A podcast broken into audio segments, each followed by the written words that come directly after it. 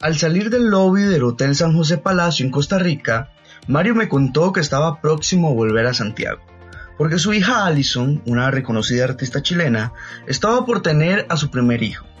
Me habló del sentimiento, la ansiedad y el deseo por tenerlo entre sus brazos.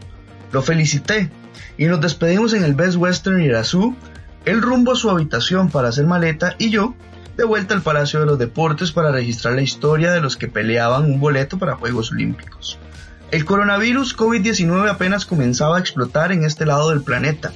De hecho, estando en Costa Rica para arrancar el preolímpico, se anunció el primer caso importado, ajeno al evento, es importante aclararlo, pero generando un estrés que elevó las alarmas al tope en todos los que estaban en ese momento por competir o tenían que ir al Palacio de los Deportes. Y cómo no, es que convergían más de 2.000 personas de prácticamente todo el planeta entre organización y competidores. Pero volviendo a esta historia, Mario sabía que al llegar a su natal Chile debía someterse a una cuarentena por 15 días al menos, para así encontrarse con su nieto y su familia entera. Sin embargo, lo que Mario no sabía es que le tocarían unos tres meses en aislamiento y pasar por el contagio escabroso del nuevo coronavirus, eso sí, sin salir del edificio donde vive. Este es su testimonio tras superar la enfermedad que mantiene en jaque economías, vidas y países enteros. Un testimonio tan valioso que empieza por contarnos cómo es vivir sin riesgo a contagiarse por un tiempo que nadie sabe. Está inmune pero ni él ni su doctor tienen idea de cuánto durarán esos anticuerpos. El vicepresidente por Sudamérica, la World Taekwondo Panamérica, compartió este relato con nosotros el 19 de junio del 2020, justo antes de comenzar a donar vida. Mario, si escuchó bien, donará plasma para atender a personas activas de COVID-19. Escuche su testimonio. Bueno, el contagio eh, puede haber sido algunos, algunas cartas o sobres que llegaron al lobby del departamento donde yo vivo.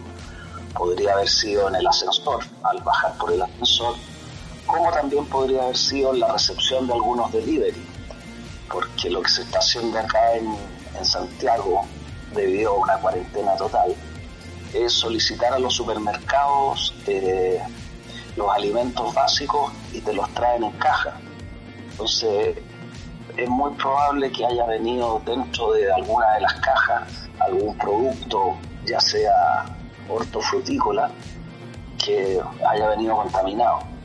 Nosotros lo que son tarros y ese tipo de cosas los limpiábamos en la casa, pero de repente te comes una fruta y a lo mejor ahí queda un remanente de virus. Así relata Mario Mandel cómo se contagió de coronavirus COVID-19 luego de estar varios días en su hogar. Mario, de 64 años, superó la enfermedad confinado en su casa junto a su compañera Karen Mitre, a quien también el nuevo coronavirus afectó. Pero una vez superada la enfermedad, ¿qué es lo que le preocupa a un recuperado? ¿Cómo es la vida después del COVID-19?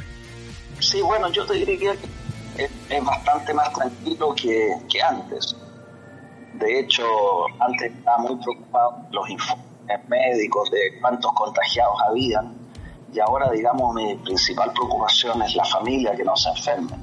Sin embargo, al yo estar supuestamente inmune, obviamente eh, hago mucho más favores que los que hacía antes. Puedo salir con más tranquilidad, puedo repartir un poco de mercadería entre, entre mis conocidos, entre la gente que necesite. Y lo que te decía del libro, de Saramago, del ensayo sobre la ceguera, es un poco lo que le pasa a uno de los protagonistas, que es, uno de los pocos que pueden ver. Entonces, al poder ver es quien hace el servicio de los, a los demás.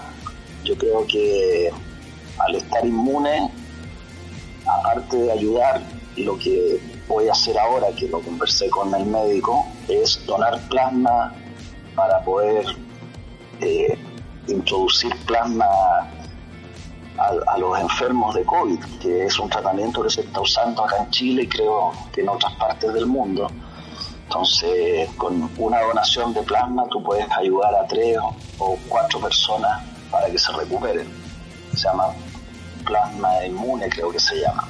Claro. Que es una parte de sangre que, que se hace de transfusión a los que están bastante enfermos y le, le traspasa tus anticuerpos.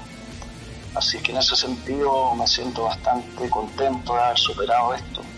Fue 15 días muy duros, donde te sientes muy mal, donde nos recomendaron a mí y a mi, esposa no salir de la casa a pesar de estar enfermo, no ir a ningún centro médico y recibíamos atención médica eh, vía online o vía telefónica, que nos llamaban todos los días para ver cómo seguíamos y nos, recetaban algunos medicamentos. Lo del confinamiento de tres meses no es ni broma ni exageración. Mario estuvo en ese tiempo en casa con breves recreos. Sin embargo, cuestiona si las cuarentenas tan estrictas son eficientes. De vuelta del clasificatorio Costa Rica, quedé en casa eso, de marzo hasta ahora. Y, bueno, veo que sale que no te caso a la cuarentena, pero al parecer cuando te toca, te toca. Yo creo que por mucha cuarentena que tú puedas hacer, igual estás a, a infectarte con esta enfermedad. La enfermedad cuando te va a contagiar se mete por cualquier parte de tu casa. No sé si las cuarentenas son efectivas Estando en Costa Rica a unos 5.025 kilómetros de casa, el vicepresidente por Sudamérica, la World Taekwondo Panamérica, se convirtió en abuelo. Y aunque las ansias por conocer a su nieto eran insostenibles, ese primer encuentro fue muy particular. Bueno, particular si se compara con la normalidad de antes y normal si se compara con el contexto actual. Eh, bueno, fui un día a verlo. Arranqué en la cuarentena, le di un permiso que era para su porque tú puedes pedir algunos permisos semanales para salir de la casa. Y me arranqué a ver a mi nieto, pero con todas las medidas de detrás de un vidrio, no, no, no, no los quisimos eh, someter a, a contacto físico. Así que lo conozco de cerca, pero no lo tenía en mis brazos todavía desde que me dieron el, el alfa el día de ayer, que me dijeron que no contaminaba, creo que voy a partir para allá uno de estos días. Es curioso porque el nieto nació estando yo en Costa Rica. Pensé bastante si ir o no al clasificatorio, pero mi hija me dijo, papá, anda y apenas llegue, vienes a verme.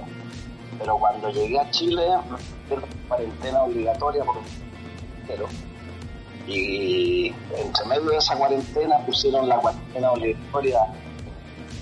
Así es que, bueno, un poco frustrante, pero contento de que estén sanitos y se están cuidando. Ya habrá tiempo para eso. Para Mario, hacer taekwondo y llevar una vida sana fueron pilares fundamentales para superar el COVID-19 y nos contó un poco también de cuál fue la mayor enseñanza durante este tiempo que estuvo contagiado. Bueno, el mayor aprendizaje es, te diría yo, mantenerse sano. Mantenerse sano en el sentido de no tener enfermedades preexistentes o tratar de evitarlas lo más posible. Promover una vida sana, una vida de deporte. Tratar de no fumar.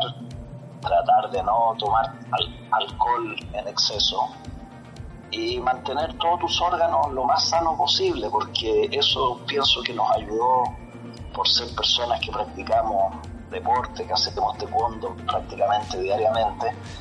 Eh, según los médicos, eso nos ayudó bastante a soportar bien la enfermedad. Si hubiéramos sido fumadores o tuviéramos algunas enfermedades de base muy complicadas, creo que otro cuento hubiéramos contado. Así que lo que yo saco como experiencia es seguir haciendo deporte, seguir manteniéndome sano dentro de lo posible, porque hay cosas que tú no puedes, no puedes evitar.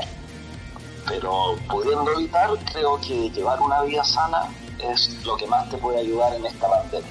Ah, bueno, aquí estoy ya de vuelta, creo que etapa superada esto del COVID. Vengo llegando de la clínica, me hice examen de anticuerpo y afortunadamente ya estoy con la enfermedad superada y con anticuerpos ya para resistir para defenderme de un nuevo ataque de este virus. Así que, según el médico, ya no contagio ni me puede contagiar por un tiempo, por un tiempo indeterminado que no se sabe, por supuesto. Por ahora Mario es inmune a la enfermedad y aunque no se sabe cuánto tiempo estará sano, disfruta cada día con su clásico humor sarcástico.